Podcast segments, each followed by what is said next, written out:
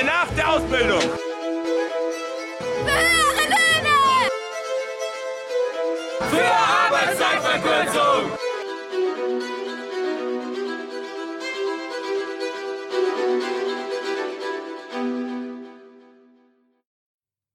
Hallihallo, ein herzliches Willkommen, ein herzliches Gude aus Frankfurt in den Rest der Welt zur zweiten Episode unseres Streikposten, der Podcast für eine gerechte Welt der Gewerkschaftsjugend aus Frankfurt. Vielen Dank für euer zahlreiches Feedback zur ersten Folge. Wir haben sehr, sehr viel Freude gehabt an der Arbeit an unserem Podcast und freuen uns über viel mehr Feedback von euch und über viele neue Ideen, wie wir unsere Sendung, äh, Sendung zukünftig gestalten können. Meine Stimme kennt ihr ja schon. Äh, ich bin Stefan, allerdings hat sich unsere Zusammensetzung im Studio Homeoffice Frankfurt ein bisschen geändert. Äh, mit mir hier natürlich in ausreichendem Abstand sitzt Helly. Helly, herzlich willkommen. Erzähl uns doch mal ein bisschen was über dich. Ja, hallo auch von mir und danke Stefan für die Einladung. Ich bin Helly Machkonen und arbeite seit letztem Oktober bei der DGB Jugend als Jugendbildungsreferentin für die Koordinier Koordinierung der Studierendenarbeit im Bezirk Hessen-Thüringen und habe davor an der äh, Goethe-Uni hier in Frankfurt am Main Soziologie im Master studiert. Wir wollen im heutigen Podcast über die Lage der Studierenden an den hessischen Hochschulen sprechen. Wie steht es in Hessen um die Lehre? Dafür haben wir uns heute drei Gäste eingeladen. Ähm, starten wollen wir heute mit Nathalie von der Gewerkschaft äh, Erziehung und Wissenschaft. Hallo Nathalie, Erzähl doch mal kurz, wer du bist und was deine Gewerkschaft, die GEW, so macht. Hallo, ich bin Nathalie von der GEW, das ist die Gewerkschaft für Erziehung und Wissenschaft. Und ähm, die GEW organisiert die Menschen, die eben im Bildungsbereich tätig sind, das heißt Lehrerinnen, aber auch in der außerschulischen Bildung, in der frühkindlichen Bildung und an den Hochschulen. Außerdem organisiert die GEW die Studierenden und auch die studentischen Beschäftigten. Und deswegen engagiere ich mich dort auch, weil ich für die Rechte von studentischen Beschäftigten kämpfen möchte und ähm, darüber hinaus auch für gute Arbeitsbedingungen an den Hochschulen, weil das natürlich auch unsere Studienbedingungen ganz maßgeblich betrifft. Das Semester soll ja nach den Osterferien jetzt wieder starten. In Hessen beginnt der Unibetrieb wieder am 20. April. Damit beginnt die Vorlesungszeit noch bevor es in der Fußball-Bundesliga überhaupt weitergeht mit den Geisterspielen. Wie kann ich mir das denn jetzt an den Hochschulen vorstellen? Gibt es jetzt nur noch Geistervorlesungen online in diesem Semester oder wie sollen da überhaupt die Prüfungen stattfinden? Das ist eine Frage, die in weiten Teilen noch nicht geklärt ist. Und das ist ein großes Problem. Ähm, denn wir befürchten, dass die digitale Lehre, das heißt, dass jetzt sehr viele Seminare und Vorlesungen online und digital stattfinden sollen, maßgeblich auf den Rücken der Beschäftigten ausgetragen wird. Das heißt, die Beschäftigten werden alleine gelassen, wie sie ihre Kurse, ihre Seminare online durchführen sollen oder müssen. Ähm, die Hochschulen haben das schon seit Jahren verschlafen, für eine gute digitale Infrastruktur zu sorgen und ähm, Jetzt fällt es ihnen ganz maßgeblich auf die Füße, weil wir als Studierende wissen nicht so richtig, wie die Lehre ähm, in digitaler Form so stattfinden soll. Und das zeigt sich halt auch bei ganz vielen Studierenden problematisch, die vielleicht aus nicht so einem, ähm, wie soll ich sagen, starken ökonomischen Hintergrund kommen die zum Beispiel keine Endgeräte haben, die keine Smartphones haben oder keine Laptops haben und immer äh, ihre Hausarbeiten an Laptops in der Bibliothek geschrieben haben, beispielsweise. Das ist ein riesengroßes Problem und darauf hat die Politik und auch die Hochschulen bisher überhaupt keine Antwort gefunden. Und deswegen setzen wir uns dafür ein, dass dieses Semester zu einem solidarischen Semester wird, was Kulanz walten lässt, sowohl auf der Seite der Beschäftigten als auch auf der Seite der Studierenden. Das heißt, wenn Prüfungen abgenommen werden möchten von der Studieseite, sollen sie abgenommen werden aber sie, es soll kein Druck entstehen, das auch tun zu müssen. Ähnlich sieht es bei Praxissemestern aus oder bei staatlichen Prüfungen. Ähm, da sind unsere Forderungen ähnlich. Das Ganze soll eben auf Freiwilligkeit basieren und nicht ein Druck da sein. Davor haben wir ein bisschen Angst und in die Richtung versuchen wir auch unsere Forderungen ganz stark an die Hochschulen und auch an das Land zu formulieren. Jetzt gibt es ganz aktuell auch ein Bündnis, das sich für ein Solidarsemester 2020 ausspricht. Ähm, neben dem freien Zusammenschluss der Studentinnenschaften und einigen weiteren Hochschulgruppen seid ihr als GW auch dort vertreten. Hm, was, was versteht ihr unter einem Solidarsemester und wie soll das Ganze ablaufen? Das ist eine sehr gute Frage. Das Bündnis äh, Solidarsemester ist ein sehr breites Bündnis, was neben dem freien Zusammenschluss von Studentinnenschaften eben auch verschiedene Landesastenkonferenzen, lokale Bündnisse und äh, Parteihochschulgruppen zusammenfasst. Und ähm, wir fordern neben eben diesen Regularien an den Hochschulen und an den Ländern, die sich zum Beispiel für ein ähm, solidarisches Miteinander, für eine Kulanz zwischen Lehrenden und Studierenden einsetzen, ähm, vor allen Dingen auch in Richtung des Studiums für eine Flexibilität oder eine Erleichterung, Prüfungen zu machen, vor allen Dingen auch da in die Richtung sich an die Bundesregierung wendet, zu sagen, sehr viele Studierende erhalten derzeit kein BAföG. Und da wir als Studierende nicht Teil im ALG sind, also wir bekommen derzeit kein Arbeitslosengeld, ähm, müssen wir als Studierende nebenbei jobben. Das betrifft ungefähr zwei Drittel aller Studierenden. Und diese Nebenjobs fallen also häufig im Zuge der Krise weg und diese Studierenden fallen jetzt ins finanziell Bodenlose, weil sie keine sozialen Sicherungsmechanismen haben. Und an dieser Stelle muss, muss etwas getan werden, sei es jetzt ein, äh, ein Soforthilfefonds zwischen Bund und Ländern oder die Öffnung hinsichtlich des ALG II für den Dauer, Zeitdauer der Krise. Aber es muss etwas getan werden, denn die Studierenden, und das sind ungefähr zwei Millionen wissen derzeit nicht, wie sie im nächsten Monat ihre Miete überweisen sollen und zahlen sollen. Und das plus die Unsicherheit, im, wie das Semester gestaltet werden soll, wie überhaupt die Kurse und die Online-Lehre funktionieren soll, ist eine sehr große Problematik. Und darauf wollten wir in dem Solidarsemester aufmerksam machen um mal den lokalen Bezug herzustellen. Die Goethe-Universität hat in einem Schreiben an Studierende, Lehrende Beschäftigte der Universität vielfache Maßnahmen angekündigt für das kommende Semester. Unter anderem ist zu lesen, dass Studierende, die äh, keine Leistungen aufgrund der Covid-19-Pandemie erbringen können, also studentische Leistungen, äh, grundsätzlich keine Nachteile dadurch erhalten sollen, beispielsweise durch das Überschreiten der Regelstudienzeit. Das sind ja schon mal ganz gute Ansätze. Was haltet ihr davon? Und welche Bestrebungen in eine ähnliche Richtung zu gehen geht, gibt es eigentlich von den anderen Hochschulen, wie beispielsweise in Frankfurt der University of Applied Sciences?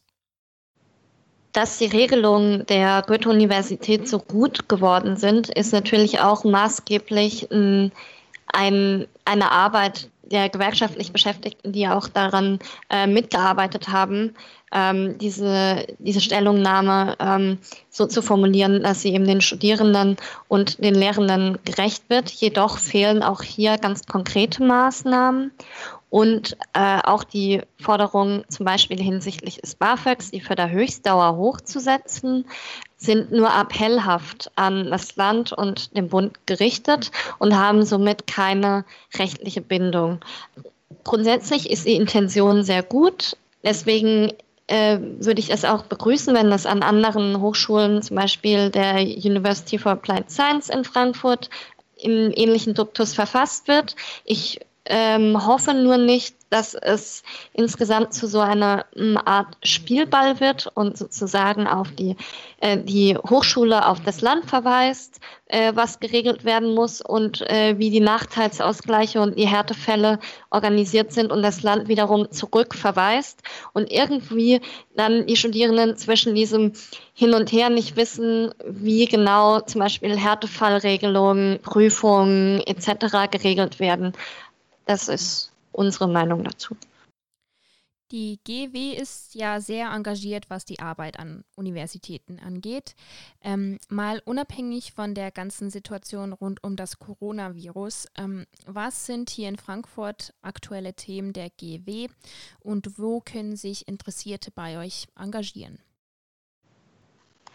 Derzeit ist es ein bisschen schwierig, an den physischen Treffen teilzunehmen, weil sie aufgrund der Corona-Krise auch nicht stattfinden. Aber wir haben eine aktive Studiegruppe, die kann man erreichen per E-Mail unter ähm, studierende-ffm.gew-hessen.de. Darüber hinaus gibt es auch eine Betriebsgruppe an der Goethe-Universität, die sich auch regelmäßig trifft und die aktiv ist. Und wir haben auch bald Personalratswahlen. Ähm, Ansonsten versuchen wir uns aktiv auch im DGB äh, Jugendrat einzubringen und in der DGB Jugend und ähm, so auch äh, gewerkschaftsübergreifend bei der DGB Family sozusagen ähm, mitzuwirken und aktiv zu sein. Und das macht sehr viel Spaß. Ja, ein großes Herz für die DGB-Family.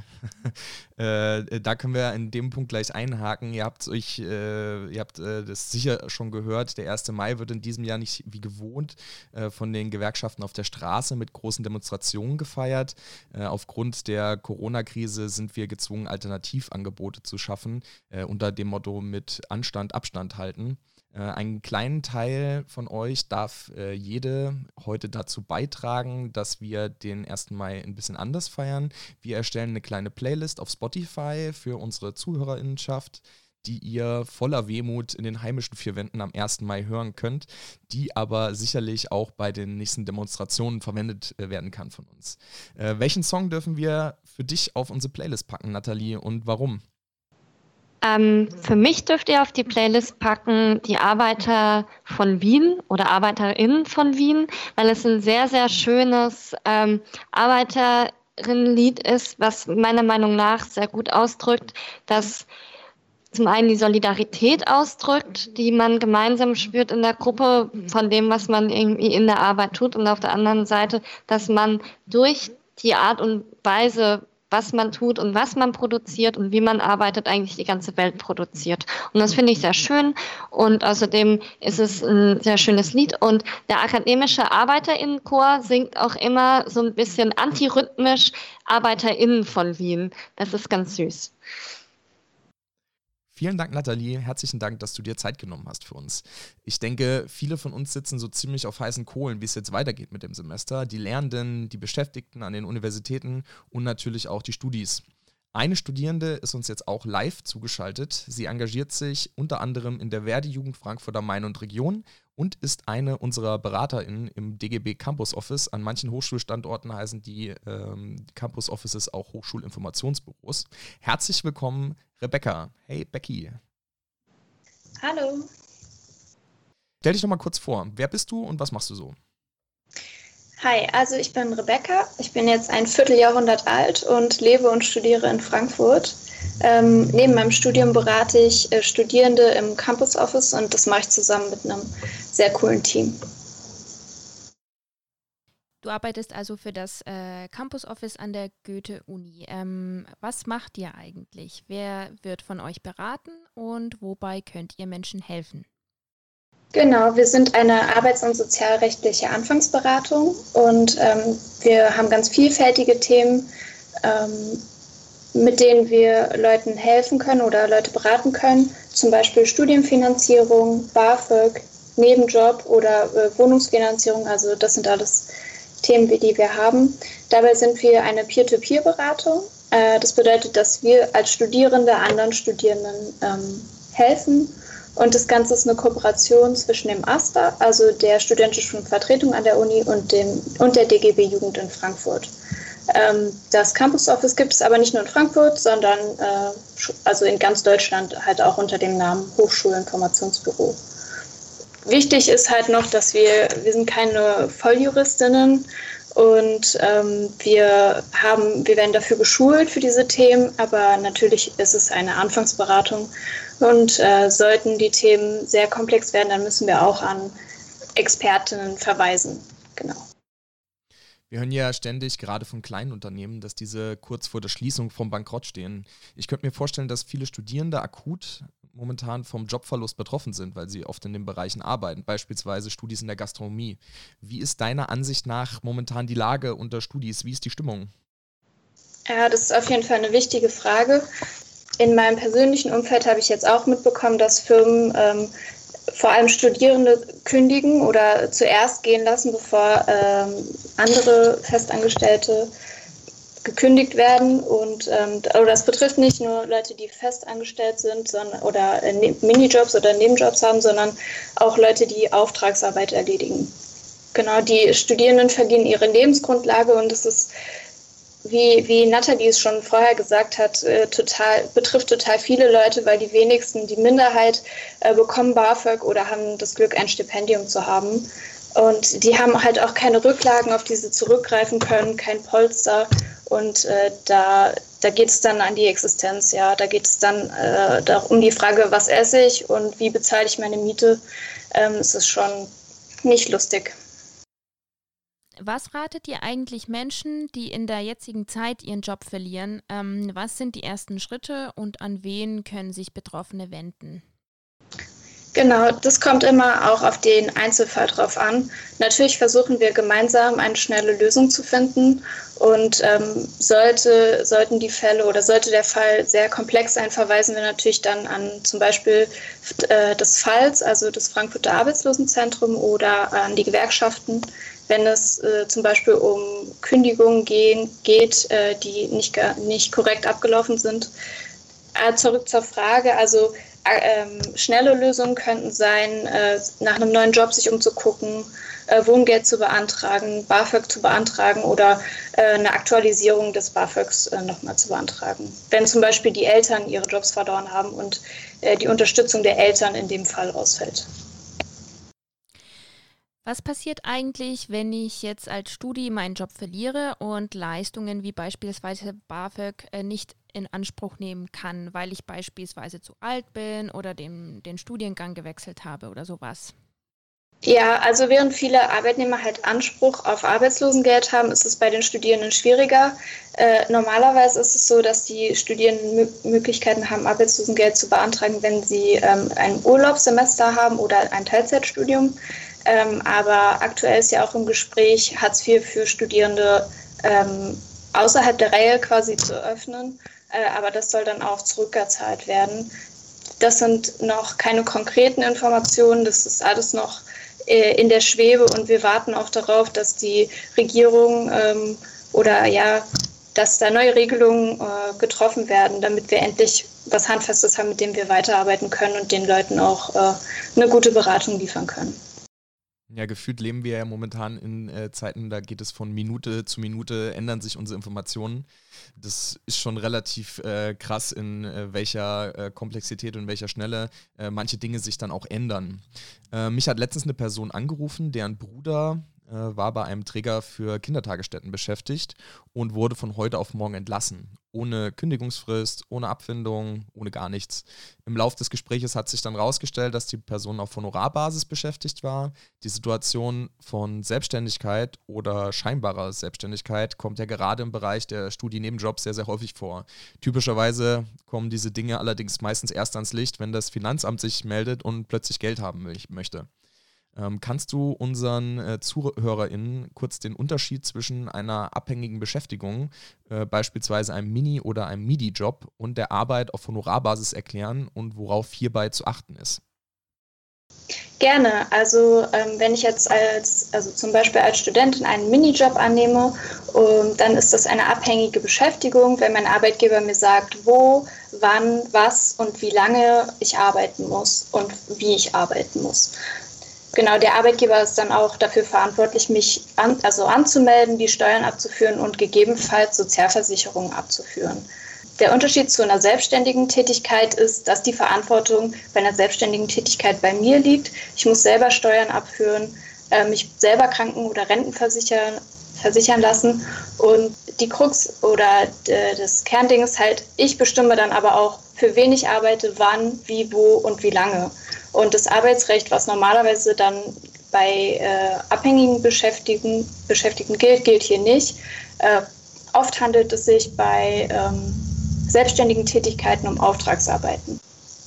Wenn man sich unsicher ist, ob man jetzt eine sogenannte Scheinselbstständigkeit hat, Scheinselbstständigkeit hat dann kann man sich äh, zum Beispiel an die Gewerkschaften wenden und das empfehlen wir eigentlich auch immer, weil die können dann prüfen lassen, ob es sich hier um eine Selbstständigkeit handelt oder nicht. Und ähm, die können dann das Mitglied auch äh, gerichtlich vertreten. Ja. Andere Möglichkeiten wären zum Beispiel die Clearingstelle der deutschen Rentenversicherung äh, anzurufen oder sich dort zu melden. Ähm, genau. Zum Abschluss nochmal eine Frage, mm, die gerade bei uns in Frankfurt zur Falle werden kann. Ähm, mal äh, angenommen, ich ähm, habe jetzt meinen Job verloren und ähm, kann etwaige Unterstützung nicht in Anspruch nehmen. Ähm, ja, jetzt wird die Miete fällig und es ist kein Geld mehr da. Was kann ich tun? Genau, da gibt es eine neue Regelung. Mieten dürfen gestundet werden. Äh, das bedeutet, dass sie ausgesetzt werden dürfen und zu einem späteren Zeitpunkt nachgezahlt werden. Ähm, das gilt aber nur für Mietverträge, die vor dem 8. März diesen Jahres abgeschlossen wurden. Und die Mietzahlungen, ähm, also betreffend sind dann Mietzahlungen von April bis Juni 2020, die dürfen ausgesetzt werden. Und äh, der Mieter, der Vermieter darf den Mieter nicht kündigen. Die Nachzahlungen der ausgesetzten Mieten müssen dann bis Juni 2022 nachgeholt werden. Ähm, wir empfehlen immer eigentlich, sprecht direkt mit euren Vermietern, weil es ist ähm, besser, ihr habt einen direkten Draht und klärt diese Dinge im Vorhinein und dann ähm, gibt es auch keine bösen Überraschungen hinterher. Vielen herzlichen Dank, Becky. Wie finde ich eure Beratungsangebote eigentlich, wenn ich persönlich mit euch in Kontakt treten will? Ja, aufgrund der aktuellen Situation äh, sind wir leider nicht mehr vor Ort an der Uni, sondern beraten jetzt über E-Mail oder per Video- oder Telefonkonferenz. Ähm, ihr erreicht uns unter soziales.asta-frankfurt.de oder ähm, wenn es euch jetzt zu schnell ging, dann unter der äh, Asta-Website äh, unter dem Reiter Beratungshilfe. Da findet ihr uns auch. Ja, wir wissen noch nicht genau, wann unser Beratungsangebot wieder vor Ort stattfindet. Das hängt natürlich auch davon ab, äh, wie es jetzt an der Universität weitergeht. Ja, cool, herzlichen Dank. Äh, magst du noch einen Song auf die Playlist packen? Ja, auch äh, wenn es jetzt etwas zynisch klingt, aber äh, von Kai Z, äh, Abteilungsleiter der Liebe. Äh, ich finde es ganz passend, weil, wie gesagt, viele Studierende gerade ähm, auch ihre äh, Jobs oder ihre Nebenjobs, Minijobs, was auch immer verlieren und ähm, das nicht lustig ist und wollte einfach persönlich dazu nochmal sagen, ähm, lasst euch nicht unterkriegen, ähm, sucht euch Hilfe, äh, traut euch auf jeden Fall die Hilfe auch anzunehmen und äh, gemeinsam sind wir stärker. Ja, wir haben jetzt viel über die aktuelle schwierige Lage vieler Studierender gehört. Mit unserem letzten Gast wollen wir ein Programm zur Studienfinanzierung vorstellen. Die gewerkschaftsnahe Hans-Böckler-Stiftung vergibt Stipendien für Studierende und Promovierende. Ähm, zu Gast jetzt bei uns eine der SprecherInnen, der StipendiatInnen der Hans-Böckler-Stiftung in Frankfurt, Mary. Hallo Mary, ähm, herzlich willkommen in unserem Pod Podcast. Ähm, stell dich doch mal kurz vor. Hi, erstmal nochmal danke für die Einladung. Ähm, ich bin Mary, ich studiere an der Goethe-Universität in Frankfurt Politik und Wirtschaft, bin in der Gewerkschaftsjugend aktiv, mache aber auch queere Aufklärungsarbeit und bin ebenfalls in der Gedenkstättenarbeit tätig. Du bist eine der SprecherInnen der äh, Stipendiatin der Hans-Böckler-Stiftung in Frankfurt. Was ist denn eigentlich die Hans-Böckler-Stiftung? Die Hans-Böckler-Stiftung ist das Mitbestimmungsstudien- und Forschungsförderwerk der, des Deutschen Stud Gewerkschaftsbundes. Für uns heute besonders interessant der Punkt Studienförderwerk. Das heißt nämlich im Konkreten, die Stiftung vergibt Stipendien und das gerade an junge Menschen, für die der Weg an die Hochschule keine Selbstverständlichkeit ist. Womit wird gefördert? Das ist ganz interessant, denn unsere Förderung ist zweigeteilt. Man hat zum einen die materielle Förderung. Diese wird nach den Richtlinien des Bundesausbildungsförderungsgesetzes BAföG vergeben. Das bedeutet maximal 744 Euro BAföG Höchstsatz pro Monat. Dazu kommt aber auch noch 300 Euro Studienkostenpauschale seitens der Stiftung, gegebenenfalls auch einen Zuschuss zur Kranken- und Pflegeversicherung, Ein Familienzuschlag kann ebenfalls beantragt werden, sowie Kinderbetreuungspauschale. Und das Gute daran ist, man muss es halt nicht zurückzahlen. Und dann gibt es auch noch die ideelle Förderung. Da steht ein vielfältiges studienbegleitendes Programm im Mittelpunkt. Jedes Jahr werden mehr als 100 Seminare, Workshops und Reisen ins In- und Ausland angeboten. Und die Bandbreite reicht von fachspezifischen Themen über gesellschaftspolitische oder wissenschaftliche Themen bis hin zu Bildungsangeboten, die den Stipendiaten Schlüsselqualifikation vermitteln sollen. Und selbstverständlich werden auch Seminare angeboten zur beruflichen Orientierung und für einen guten Übergang vom Studium in den Beruf.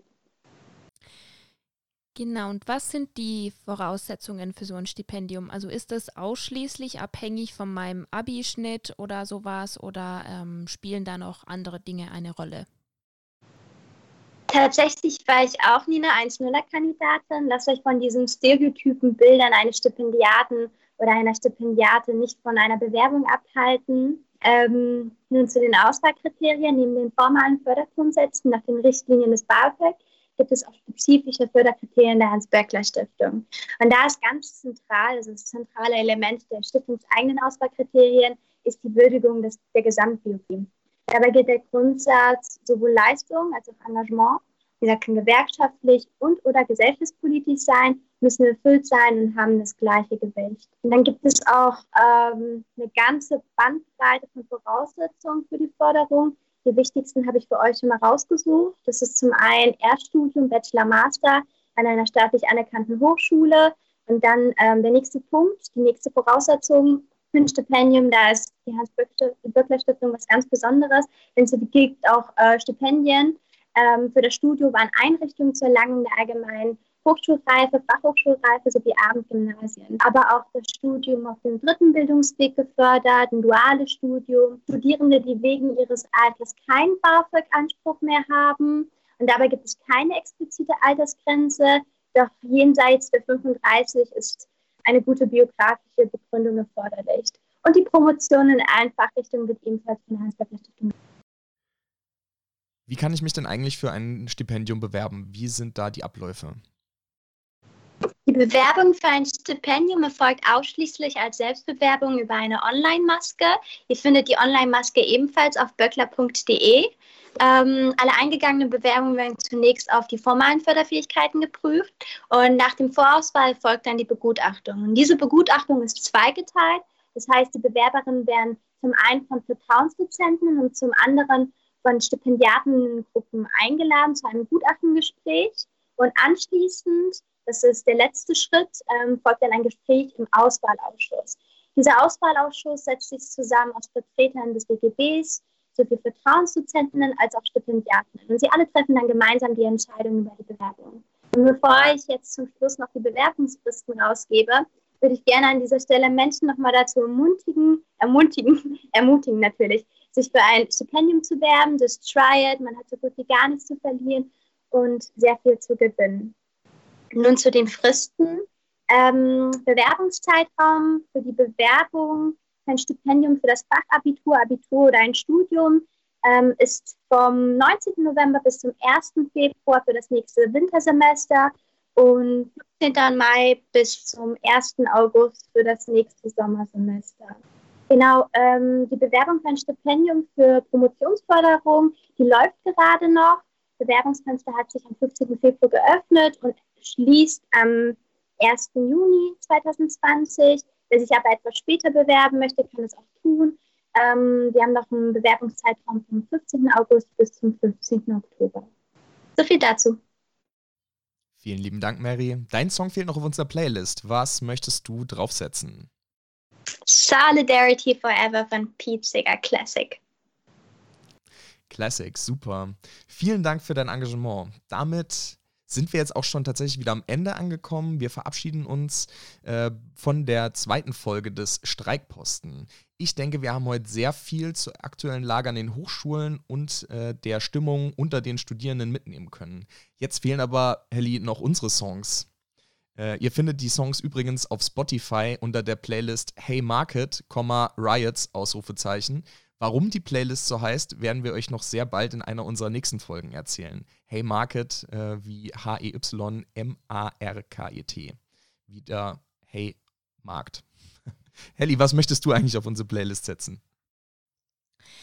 Ja, ich habe mir tatsächlich ein finnisches Lied ausgesucht ähm, von der finnischen kommunistischen Band äh, oder so einer Musikgruppe aus den 70ern, Agit Prop. Ähm, kommt von Agitation und Propaganda, ähm, wie viele solche ähm, ja, kulturellen oder so Gruppen zu der Zeit, Ende der 60er, Anfang der 70er hießen. Das Lied heißt Genen Jogoisses Eisot, äh, auf Deutsch ähm, Mit wem stehst du? vom Album, das auf Deutsch die Bourgeoisie kann nicht schlafen heißt, was ich irgendwie sehr schön finde. Das ist nämlich ein Lied, was auf jeden Fall immer am 1. Mai immer auf den Demos und so weiter und so fort in Finnland zu hören ist. Genau, das ist mein, mein Pick für die Song Songlist heute. Wir haben ja jetzt einige Klassiker schon gehört in den Playlists und äh, Becky hat äh, ein bisschen zynisch mit äh, KIZ losgelegt. Ich möchte ein bisschen pathetisch enden und habe mir äh, zur aktuellen Corona-Zeit einen Song rausgesucht von Tonsteine Scherben, äh, der äh, im Refrain lautet: Und der lange Weg, der vor uns liegt, führt Schritt für Schritt ins Paradies. Das Paradies.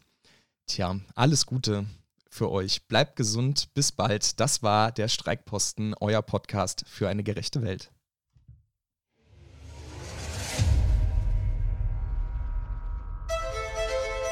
Für bezahlbaren Wohnraum. Für Mindestausbildungsvergütung. Für ein Azubi-Wohnheim. Für Übernahme nach der Ausbildung.